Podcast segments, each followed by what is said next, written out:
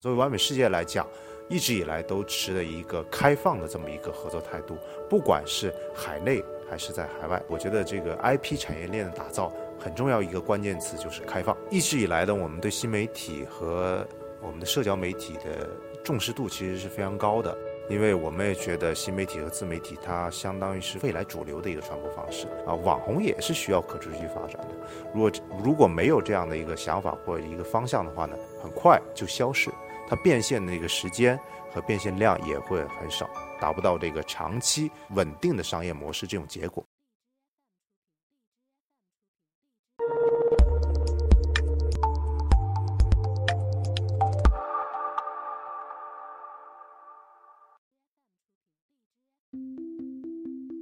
大家好，我是完美世界伊迪。完美世界大家都知道，其实是一个泛娱乐这么一个集团。我们除了拥有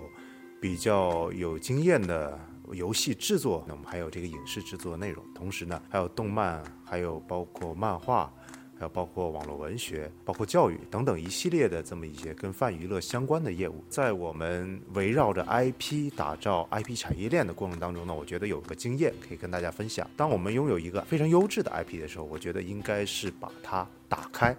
敞开我们的产业，敞开我们的胸怀，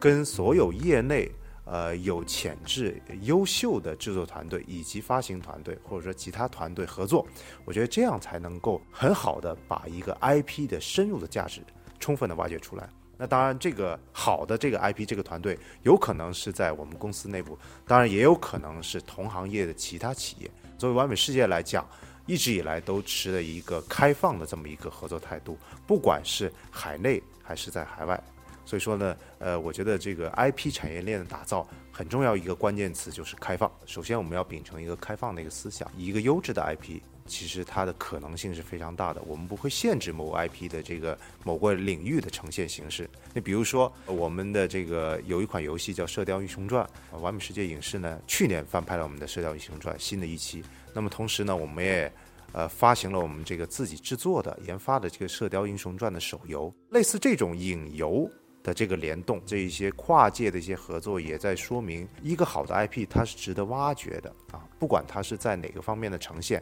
它都有自己呈现的一个特点，它可以作为一个影视剧的一个很好的一个题材。那么同时呢，我们在影视剧的题材上会发掘游戏的很好用来制作游戏的一些元素，包括啊。一些动漫、漫画，我们都可以把这个 IP 变成这该领域的一些产品。我觉得呢，呃，从一个公司来讲，尤其是一个全领域布局的一个公司来讲，那么做这种跨界的尝试相对容易一些。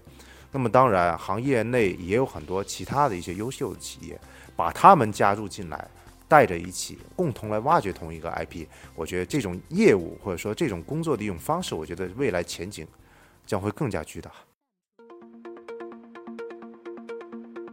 原来我们从社交媒体产生了我们的这个自媒体，那么自媒体从文字又向图片、向这个视频去发展。我觉得未来，尤其是我们一直在说的这个，包括区块链啊，以及人工智能以及大数据的一些技术的一些发展，我相信未来自媒体。可能会占据我们这个信息传播的一个主流，所以说呢，自媒体是未来的媒体，也是我们每一个人的媒体。因为确实，社交媒体以及自媒体目前这个阶段，从数量上已经发展到了一定的规模。所以说呢，大家都在想，数量到了一定规模之后，那我们怎么去做自媒体的这个明星呢？我觉得就是内容以及你的定位、你的人群的一个精准度。因为首先你要把自己的一个自媒体这个定位得找准，你面对的是什么样的一些人，面对的是一些什么样的一些粉丝，你需要向哪些人传递你的理念？我觉得这是第一步，因为这个也是自媒体有别于呃大众主流媒体区别的一个重要的一点。也就是说，首先自媒体它的覆盖面是部分特定的人群。找准定位，这个我觉得是第一步。那么第二步呢？实际上大家都在说内容为王。那么原来的一些自媒体呢，在它以往的一些用户当中啊，在内容这方面呢，实际上已经积累了相当多的这么一些粉丝。那么粉丝的要求，包括用户的要求，也是日益在增加、在提高的。如何去锻炼好、锤炼好自己的内容？能够把自己的内容做进一步的升级，如何打造好内容，我觉得这个可能是需要自媒体人去好好考虑的一点，因为自媒体一个人做的媒体的话，实际上它的这个内容产生的这个高度也好，内容产生的深度也好，它是有限的，所以说这个时候也需要自媒体本身的团队的一个优化。只有优化你的这个自媒体的这个撰稿的这个团队，你才能够进一步把你的内容进行进一步的一个升级。其实自媒体和社交媒体的呃问题，在这两年也是被频频提出。最受关注的问题，我觉得就是内容问题。为了去博眼球，为了去吸流量，难免会有人做出一些哗众取宠，或者说是违规违法的一些内容存在。我觉得这个呢，可能是遭社会。诟病的最重要的一点，那么进入下半场之后呢，呃，可能从监管上来讲，那么从行业自律这个角度来讲呢，呃，我们会进入一个新的一个时代，以这个优质、独特的、有价值的内容为主。所以说呢，我觉得它既是一个挑战，也是一个机遇。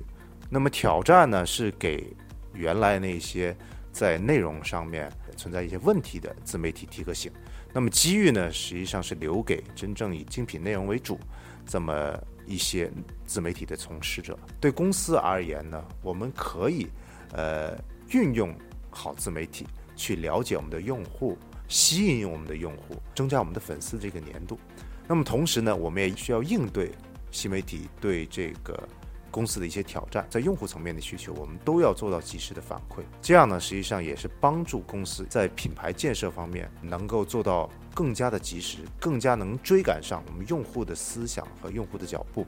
另一方面，实际上也是给我们公司呢创造了一个机会，也就是塑造我们公司整体品牌的机会，更加年轻化，更加能够切合时代潮流。一直以来呢，我们对新媒体和我们的社交媒体的重视度其实是非常高的。因为我们也觉得新媒体和自媒体，它相当于是未来主流的一个传播方式。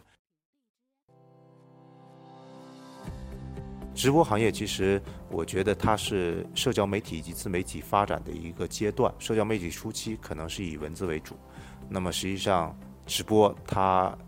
到这个时代了，它应该是社交媒体的一个视频流。同时呢，我们也可以看到，直播也面临了其他形式的一个挑战，比如说小视频。啊，最近小视频的这个风头一度呃压过了这个直播，但是我觉得呢，直播它在这个社交媒体当中有它自己的这个独特性，尤其是技术这方面的一些进步，以及人们对实时内容的一个需求。我觉得直播行业呢，它肯定是占据一定的一个位置。我觉得首先直播行业也是存在的，包括这个内容这方面，包括监管那方面的一些问题。但我觉得，呃，直播行业它肯定在未来也有。很大的一个发展，包括整个中国而言，包括全球而言，实际上它都有很大的一个需求，这个市场是在的。所以说，我觉得直播，呃，未来可能要解决的问题就是说，直播的一个内容的一个优化啊，以及包括直播人群的这么一个清晰的一个划分，以及直播技术手段的一个提升。比如说，直播我们是不是未来可以进入到这个呃全景式的直播，或者说是进入这个 VR 直播时代？这些都是值得可期的，所以我觉得直播它到现在来说，应该是进入了一个平台的一个发展期，它也接受到外部的压力，接受到外部的挑战。但我觉得，只要坚持一个好的内容，只要坚持我们的一个精准的定位和方向，我觉得直播还是大有可为的。因为网红经济它其实效性是蛮强的，我们怎么样把自己的粉丝转变成就是说我们所谓说的变现，这个是需要他们考虑的一个问题。那么，如果说是以一个暂时的一个话题红起来的这么一个呃网络人物的话，我觉得他要考虑的是如何让自己的粉丝能够长期的啊长期的发展以及长期的维持下去。所以说，这其实是提出了一个很大的一个课题，就是说自己怎么去把自己有一个进一步的一个提升，而不仅仅是停留在某一话题、某一内容上面。因为内容和话题不会永远存在下去，它可能这一段过去之后，它就没有热度了。我们所谓所谓的网络红人，他也要在想如何提升自己的一些素质，包括如何去学习，如何去，呃，在某个领域啊，呃做成一个权威也好，做成一个明星也好，这是他们需要想的，就是一种可持续的发展啊。网红也是需要可持续发展的，如果没有这样的一个想法或者一个方向的话呢，很快就消逝，它变现的那个时间和变现量也会很少。达不到这个长期稳定的商业模式这种结果，所以说呢，我觉得网红经济让企业去运用也好，个人去运用这都没有问题。那关键点就如何把它进行一个可持续的变现，成为一种稳定的商业模式，这个是非常需要考虑的一点。